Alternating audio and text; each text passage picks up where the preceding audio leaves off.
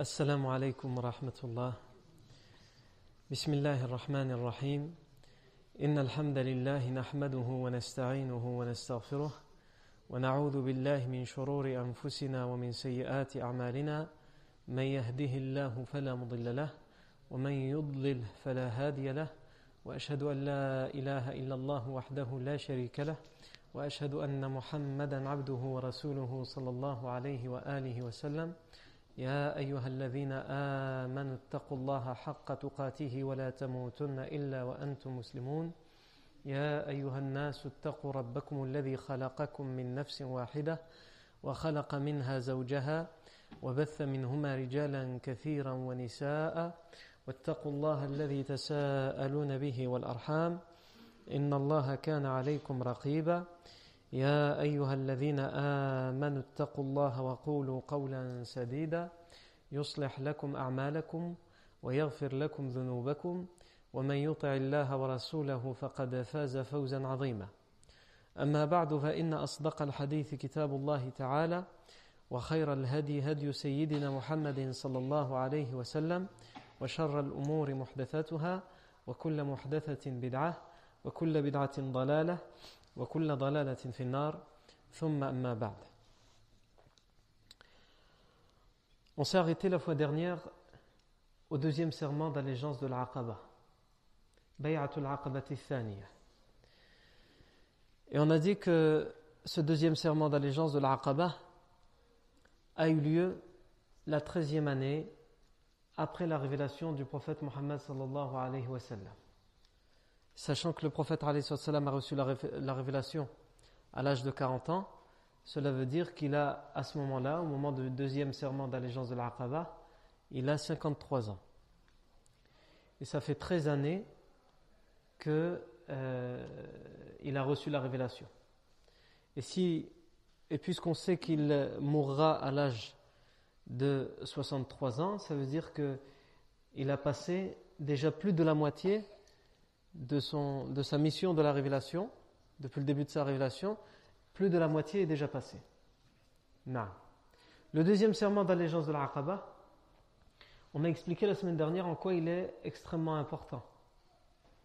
Il a été un bouleversement, puisque c'est ce qui va ouvrir l'opportunité, c'est ce qui va permettre l'émigration du prophète Mohammed et des musulmans de la Mecque vers la ville qui s'appelle à ce moment-là Yathrib et qui s'appellera bientôt Al-Madina, Médine. C'est donc un tournant. Bay'atul Aqabati le deuxième serment d'allégeance de l'Aqaba, c'est un tournant dans la vie du prophète Mohammed Et si c'est un tournant dans la vie du prophète c'est également un tournant dans euh, l'histoire de l'islam et l'histoire, tout simplement l'histoire humaine. Le deuxième serment d'allégeance de l'Aqaba, on a dit la semaine dernière que c'était un bouleversement, une, révolution d'une certaine manière. Dans le sens où le prophète alayhi wassalam, confinait son travail de da'wah à la ville de la Mecque.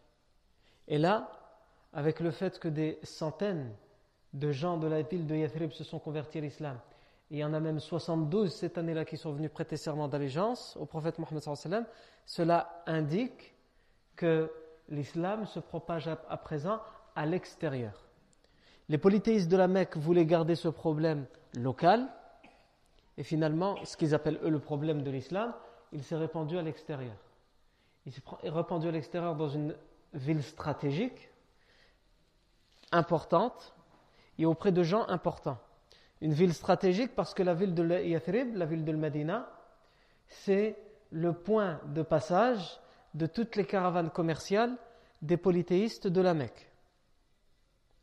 C'est une ville importante parce qu'elle contient deux tribus arabes très importantes, et c'est la troisième ville la plus importante à l'époque après, après Mecca et Taif, c'est Yathrib, la troisième ville la plus importante à l'époque. Et aussi parce que cette ville regroupe à la fois des tribus arabes connues, les Haus et les Khazraj, elle regroupe aussi beaucoup de tribus bédouines aux alentours de la ville. Et surtout, la plupart des juifs de la péninsule arabique résident à Médine, à Yathrib, ou à la périphérie. aux alentours de la, de la ville de Yathrib. Voilà en quoi c'est une ville importante, stratégique.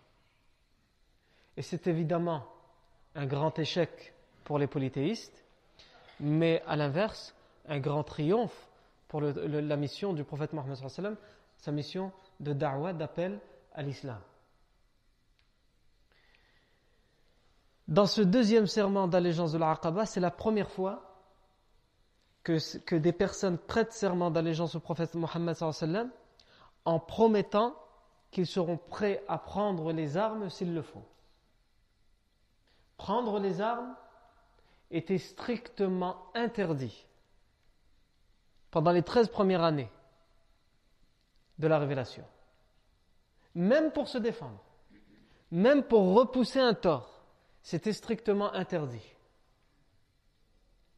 Et ici, lorsque les gens prêtent serment d'allégeance, ils n'ont toujours pas le droit de les prendre, les armes, puisqu'ils vont essayer, lorsque euh, les polythéistes vont découvrir, ou plutôt lorsqu'un diable va dévoiler la rencontre secrète, dans la nuit, il va crier en disant, il y a Mohammed et ses, compagnons qui sont là pour prêter serment d'allégeance, il y a quelqu'un de la ville de Yathrib qui va proposer de remplir l'engagement qui, qui, vient d'être fait dans le serment d'allégeance, c'est-à-dire de prendre les armes, et le professeur Sam va refuser catégoriquement. Donc, mais de manière théorique, c'est la première fois qu'éventuellement on sait qu'on peut éventuellement prendre les armes. Clairement, c'est le début de la prescription de ce qu'on appelle en arabe, et qui est mal compris ou incompris, le jihad. Le jihad, soit on utilise ce mot et on ne le traduit pas, donc il fait peur, soit on le traduit par quoi? Par guerre sainte. Guerre sainte, on veut dire en arabe guerre sainte, qu'est-ce qu'on dit? On dit al-harbo al-muqaddasa. On ne dit pas jihad. Donc c'est une mauvaise traduction. N'importe quelle personne qui a un minimum de connaissances en arabe, il va savoir que c'est une mauvaise traduction. Comment Guerre sainte, guerre, harb, sainte, muqaddasa. Comment toi tu as fait du mot jihad, tu l'as traduit en, guerre sainte? Tout d'abord, ça vient de al-juhd, et n'importe quelle personne qui a un minimum de connaissances en langue arabe, il sait que ce terme, il veut dire quoi? L'effort, le travail. Donc quand on parle de jihad, on parle d'abord du jihad que le prophète Mohammed a fait pendant 13 ans à la Mecque. Le premier jihad qui a été prescrit en islam et, c'est celui que le prophète a mis en place, le jihad de da'wah. Appeler les gens à l'islam de manière pacifique.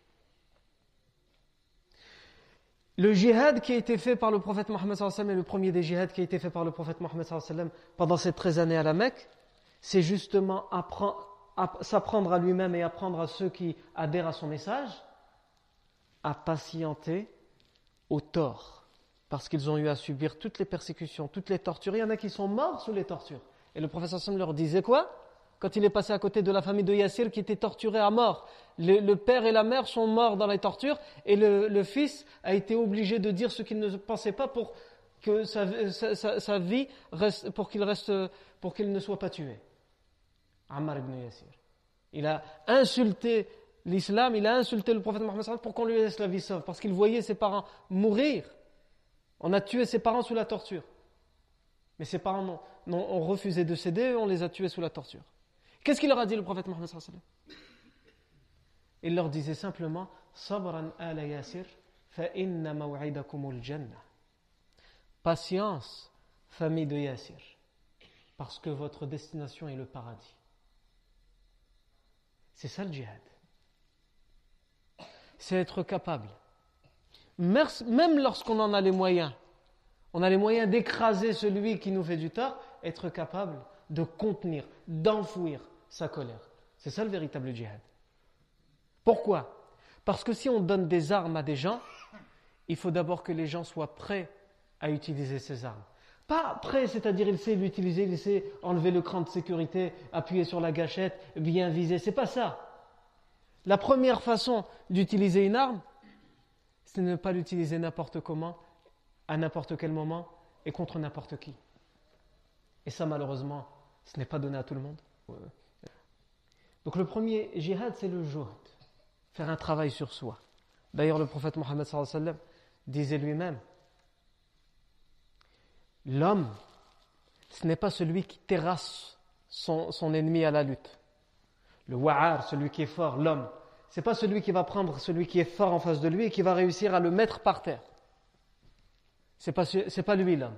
L'homme, c'est qui? Le professeur Hassan disait L'homme, c'est celui qui enfouit sa colère lorsqu'elle arrive.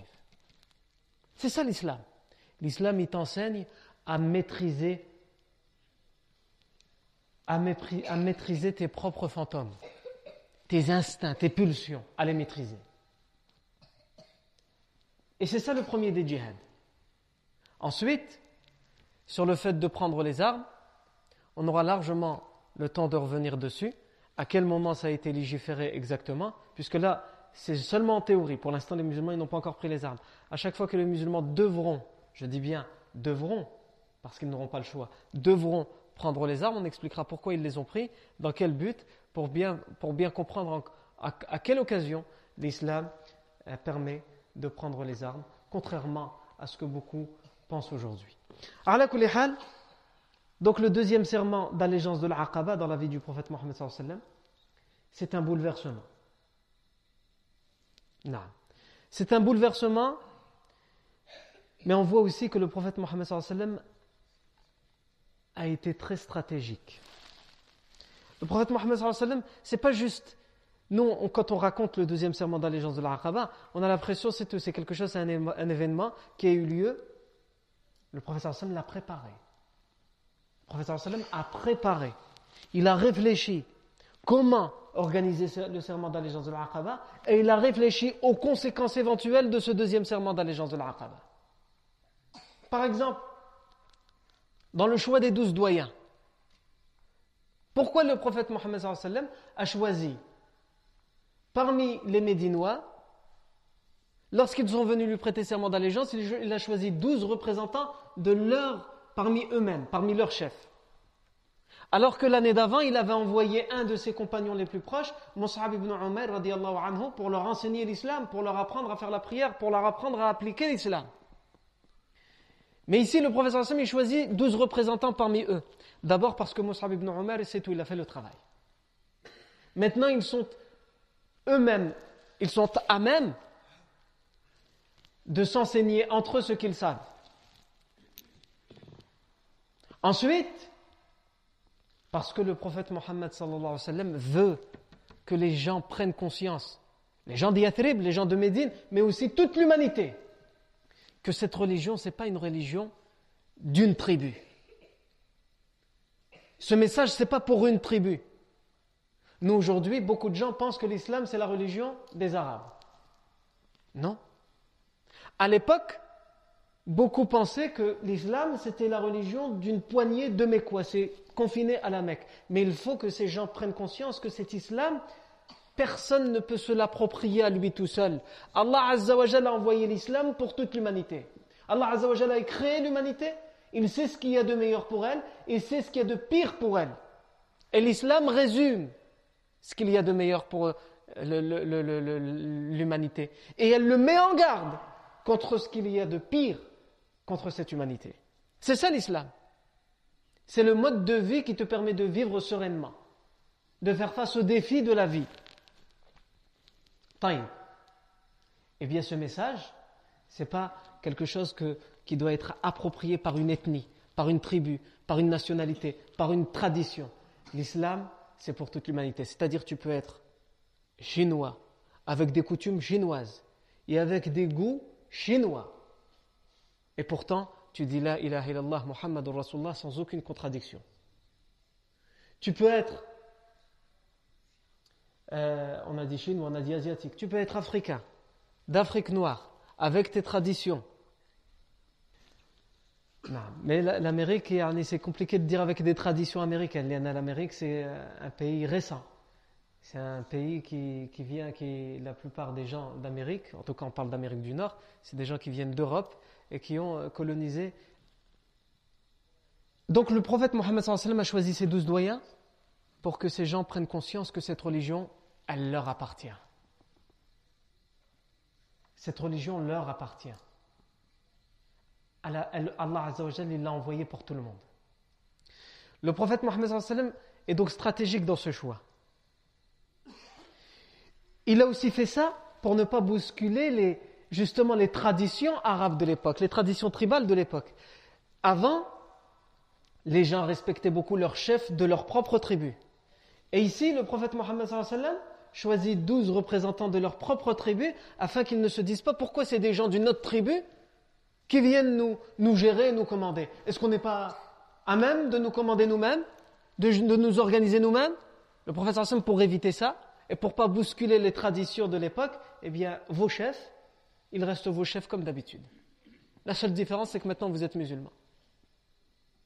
La seule différence, c'est que maintenant vous dites La ilaha illallah, Muhammadur Rasulullah, sallallahu alayhi wa sallam.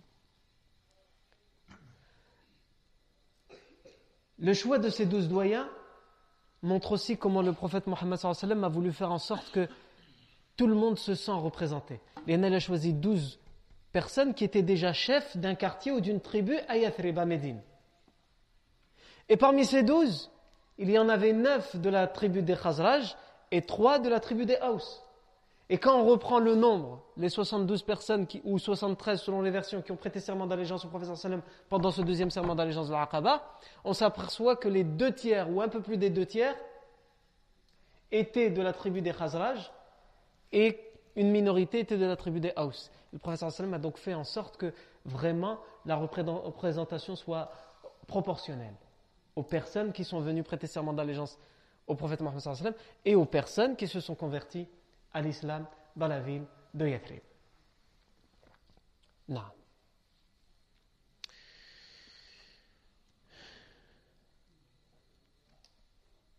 Le prophète Mohammed a aussi été très stratégique dans ce deuxième serment d'allégeance de l'Aqaba parce qu'il l'a préparé de manière minutieuse. Et on a vu comment le prophète Mohammed a voulu garder secret le serment d'allégeance de l'Aqaba. Le prophète Mohammed appelait les gens à l'islam ouvertement à cette époque-là. Il disait Ya ayyuhannas, qulu la ilaha illallah tuflihu. Oh vous les gens, dites la ilaha illallah et vous aurez le succès, vous aurez la réussite. Il le faisait ouvertement. Et pourtant, malgré le fait qu'il ne se cachait pas de, ce de cette mission, malgré le fait qu'il ne se cachait pas de cette mission, il n'a pas ouvertement fait prêter serment d'allégeance aux gens de Yathrib. Parce que le prophète Mohammed réfléchit aux conséquences. Et il sait que les polythéistes de la Mecque, jamais ils n'auraient pu accepter ça. Déjà qu'ils avaient du mal à accepter qu'une poignée de gens se convertissent à l'islam dans la Mecque, mais que, dans la ville de Yathrib, un point stratégique pour eux, et des gens importants de Yathrib se convertissent à l'islam et lui prêtent serment d'allégeance donc d'une certaine manière les défis dans leur propre vie, ils ne l'auraient jamais accepté. Donc le prophète Mohammed a tout fait pour garder secret la rencontre qu'il a eue pour le deuxième serment d'allégeance de la Aqaba. Ça veut dire, il faut bien nous imaginer ça, hein, que 72 à 73 personnes musulmanes qui sont venues de Yathrib jusqu'à Mecca, dans une délégation de combien de pèlerins? Ils étaient plus de 500, selon, les historiens. Plus de 500 pèlerins qui étaient venus cette année-là de la ville de Yathrib. Et ils étaient, ces 72-73, mélangés à ces 500 personnes. Et ils faisaient comme si de rien, dans le sens où ils faisaient comme s'ils étaient venus, comme les autres, pour le pèlerinage des polythéistes. Mais ils sont venus pour autre chose. Ils sont venus pour rencontrer le prophète Mohammed et ils sont venus pour lui prêter serment d'allégeance de l'Aqaba. Et ils ont réussi à garder le secret. Et on en a vu quand le lendemain de, la rencontre, lorsque les polythéistes sont partis voir les chefs de Yathrib et ils leur ont dit, ils leur ont dit, nous avons entendu, il y a des rumeurs qui nous font dire que certains parmi vous ont prêté serment d'allégeance à Mohammed. Les gens de Yathrib ont nié. Et ils n'ont pas menti parce que les polythéistes de Yathrib n'étaient même pas au courant. 72 personnes ont, réussi à garder secret cette rencontre. Ensuite, il fallait faire sortir ces 72 ou 73 personnes en un seul moment. Il fallait les faire sortir vers un endroit, euh, cet endroit, l'endroit de la rencontre. C'est pas facile. Les versions nous disent qu'ils sont sortis un par un ou deux par deux. Ils sont pas sortis d'un coup. Parce que si ils étaient tous sortis ensemble, ça aurait fait du bruit. Et tout le monde aurait, certains auraient pu se réveiller. Et le poteau rose serait découvert. Mais ils, sont sortis un par un, deux par deux, pour que même si certains les voient, ils pensent que c'est juste une personne qui s'est réveillée, qui n'arrive pas à dormir, ou une personne qui est partie faire ses besoins, ou ceci ou cela. Et lorsqu'ils sont arrivés à l'endroit, le prophète Mohammed il est venu avec qui? Il y avait des dizaines, que dis-je, des centaines de personnes de la Mecque qui étaient converties à l'islam à cette époque-là. Mais le prophète Mohammed n'a prévenu personne. Même les musulmans, il ne les a pas prévenus, parce qu'il fallait, faire, il fallait garder le secret à tout prix. Il ne fallait surtout pas que les polythéistes le sachent. Donc, le prophète Mohammed est venu et il n'a prévenu personne, même parmi les musulmans il a prévenu trois personnes qui l'ont accompagné. Son cousin Ali, son ami Abu Bakr, et son oncle qui n'était pas musulman à l'époque, mais qui le sera plus tard, Al-Abbas ibn Abdel Muttalib. Il n'y a que eux qui, les ont, qui, les, qui, qui, ont accompagné le prophète Mohammed. Le prophète Mohammed ne fait pas confiance aux musulmans, il leur fait confiance mais il prend toutes les causes qui doivent être prises pour que le secret soit bien gardé. Il y en a parmi les musulmans, que ce soit de Yathrib ou de Mecca d'ailleurs, il y a des gens, ils sont musulmans, leurs propres parents ne le sont pas. Il y a des gens, ils sont musulmans, leurs propres enfants ne le sont pas. Il y a des gens, des femmes qui sont musulmans, leurs maris ne le sont pas. Il y a des hommes qui sont musulmans, leurs épouses ne le sont pas. Donc même si le prophète Mohammed leur fait confiance, c'est possible que quelqu'un se dise, c'est pas grave si je le dis à mon fils qui n'est pas musulman. Mon fils, je peux lui faire confiance, ou à ma femme, ou à mon père, ou à ma mère. Et c'est toujours comme ça que ça marche. Quand on dit à quelqu'un ne dit rien à personne, cette personne va dire bon, je garde le secret. Ah Il va se dire moi je vais le dire qu'à une personne. En lui j'ai confiance. Et il va lui dire à cette personne surtout dis-le à personne. Parce que toi je te fais confiance. Et lui, lui il dit moi je suis quelqu'un digne de confiance. D'abord si je le dis à un tel à qui je fais confiance, il n'y a pas de mal. Et il va le dire à un tel. Et lui dit, dis-le à personne, etc. Et finalement, tout le monde le sait. Non. Une amana est une amana.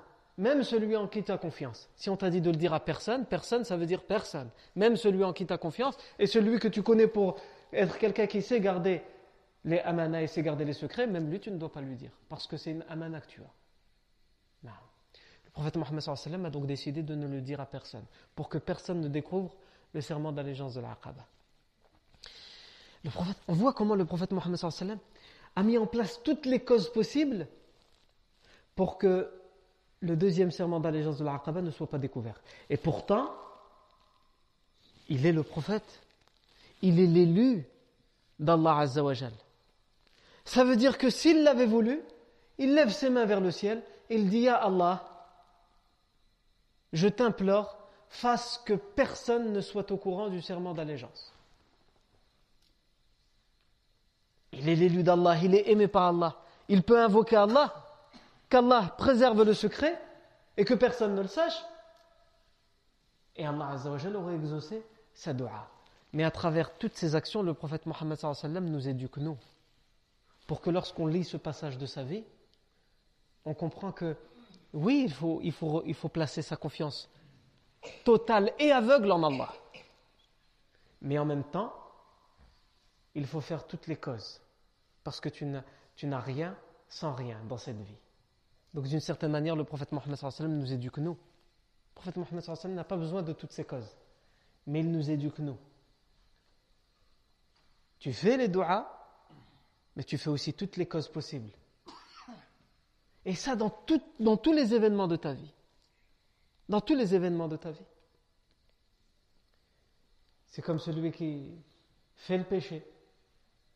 Il fait le péché, mais il ne fait aucune cause pour éviter le péché. Et pendant même qu'il fait le péché, il dit Ya Allah, pardonne-moi, et Allah, il pardonne. avant d'arriver à Allah, pardonne-moi, fais d'abord toutes les causes pour t'éloigner du péché, pour mettre un périmètre de sécurité entre toi et le péché. Quand ce périmètre de sécurité est fait, ajoute encore quelque chose de très important. C'est quoi? Implore Allah qu'il te préserve de ce péché. Parce que même en ayant mis ce périmètre de sécurité, tu es un être humain, tu es faible. Et shaitan, c'est quelqu'un qui ruse beaucoup. Et il fera tout pour te faire tomber dans le piège, pour te faire, glisser, te rapprocher de ce péché. Donc malgré tout, implore Allah. Parce que tu sais que tu ne pourras jamais éviter le mal que si Allah te le permet. Tu sais que tu ne pourras jamais adorer Allah comme il se doit que si Allah te le permet. C'est entre autres pour cela que le prophète Mohammed il a dit un jour au compagnon Mu'adh ibn Jabal, radiyallahu anhu, Ya Mu'adh, Wallahi inni la uhibbuk. فلا تنسى أن تقول دبر كل صلاة اللهم أعني على ذكرك وشكرك وحسن عبادتك prophète Mohammed sallam, il dit à son compagnon Mu'ad, Ô Mu'ad, sache par Allah que je t'aime. Par Allah, je t'aime. Le prophète Mohammed sallam, il va lui donner un conseil, il veut lui donner un conseil, mais il commence son conseil par quoi Par une introduction, pour attirer son attention, pour lui montrer qu'il est sincère lorsqu'il lui parle. Je jure par Allah que je t'aime. Alors n'oublie jamais de dire, après chacune de tes prières, n'oublie jamais de faire cette invocation, Allahumma a'inni ala dhikrika wa shukrika wa husni ibadatik. Ô mon Seigneur, aide-moi afin que je t'adore comme il se doit. Aide-moi afin que je me rappelle de toi. Ala dhikrika wa shukrika et que je sois reconnaissant envers toi. Ibadatik que je t'adore convenablement, que je t'adore comme il se doit. Il y en a même ça, même pour se rappeler d'Allah, même pour dire merci, même pour être reconnaissant, pour être gratifié envers Allah Azzawajal et pour adorer Allah Azzawajal comme il se doit, même pour faire ça, même pour faire ça, on a besoin de l'aide d'Allah Azzawajal. Et si on arrive à le faire, si on arrive à éviter le péché, si on arrive à se rappeler d'Allah Azzawajal, si on arrive à glorifier Allah Azzawajal, à adorer Allah Azzawajal exclusivement et uniquement, si on arrive à le faire, c'est parce qu'Allah Azzawajal nous l'a permis et nous l'a guidé. Et juste pour ça, juste pour ça, on devrait remercier Allah Azzawajal. Ah, et comme un savant disait, si mes souvenirs sont bons, c'était Abu Hamid al-Ghazali, il disait si tu arrives à faire une seule prosternation pour Allah, ah, tu te prosternes pour Allah, pour personne d'autre, une seule dans ta vie, mais que tu l'as fait vraiment sincèrement pour Allah, sache que tu n'as réussi à la faire que parce qu'Allah Azzawajal te l'a permis. Parce qu'Allah Azzawajal t'a comblé de ses bienfaits et de ses faveurs, il t'a permis de te prosterner pour lui. C'est lui qui t'a permis de le faire. Et donc si tu as réussi à faire cette prosternation, cette prosternation, elle mérite quoi? Elle mérite que tu sois reconnaissant envers Allah Azzawajal. Parce que tu as réussi à te prosterner, ou plutôt parce qu'Allah Azzawajal t'a permis de te prosterner pour lui, alors ça mérite quoi? Ça mérite que tu sois shakur, que tu sois reconnaissant, gratifié envers Allah Azzawajal. Et il ne s'arrête pas là, qu'est-ce qu'il dit? Il dit, mais si tu arrives à dire merci à Allah, si tu arrives à être reconnaissant, sache que ça aussi, c'est Allah qui te l'a permis. Et il conclut quoi? Il dit donc en fait tu dois passer toute ta vie à être reconnaissant envers Allah Et c'est la meilleure des ibadah. Les savants disent, la meilleure adoration c'est quoi? C'est le vikr. Et le meilleur des vikr c'est quoi? C'est le shukr. La, meilleure des adorations c'est évoquer Allah et la meilleure des évocations d'Allah c'est être reconnaissant envers Allah. Parce qu'au final, nos prières, notre jeûne de Ramadan, notre pèlerinage, notre adoration, notre vie tout entière, elle doit se résumer en un acte d'adoration, mais plus que ça, en un acte de euh, gratitude, de reconnaissance envers Allah Azzawajal. Parce que notre, notre, nos actes d'adoration, finalement, c'est ça, c'est être reconnaissant envers Allah. Pour tous les bienfaits dont il nous comble. Non. Pour ne pas me perdre, on revient au deuxième serment d'allégeance de l'Aqaba,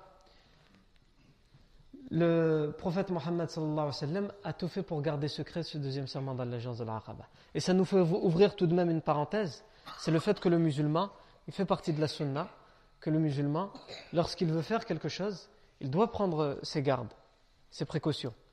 Et quand il a un projet, il doit faire attention et il doit essayer de le, garder secret tant qu'il tant, tant, peut, tant que le projet n'est pas encore mis en place. Le prophète Mohammed dans un hadith, il a dit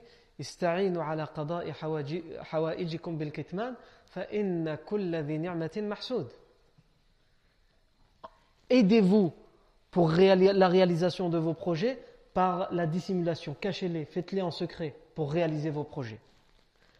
Pourquoi? Le professeur m'explique parce que chaque personne qui a une ni'ma, qui a un bienfait, qui a réussi quelque chose, il est forcément jalousé par des gens. Et donc c'est pour éviter les, les, ruses que ces gens-là, que, que, les jaloux pourraient faire pour faire capoter ton projet. Mais par honnêteté intellectuelle, on dit tout de même que ce hadith qu'on vient de citer, il est rapporté par l'imam Tabarani, rahimahullah, et beaucoup de shoyur, euh, de euh, hadith, de spécialistes de hadith l'ont affaibli. Mais d'autres l'ont authentifié. Parmi ceux qui l'ont authentifié, euh, Sheikh Al-Albani, rahimahullah. Donc en tout cas, il faut savoir que la chaîne de transmission fait sujet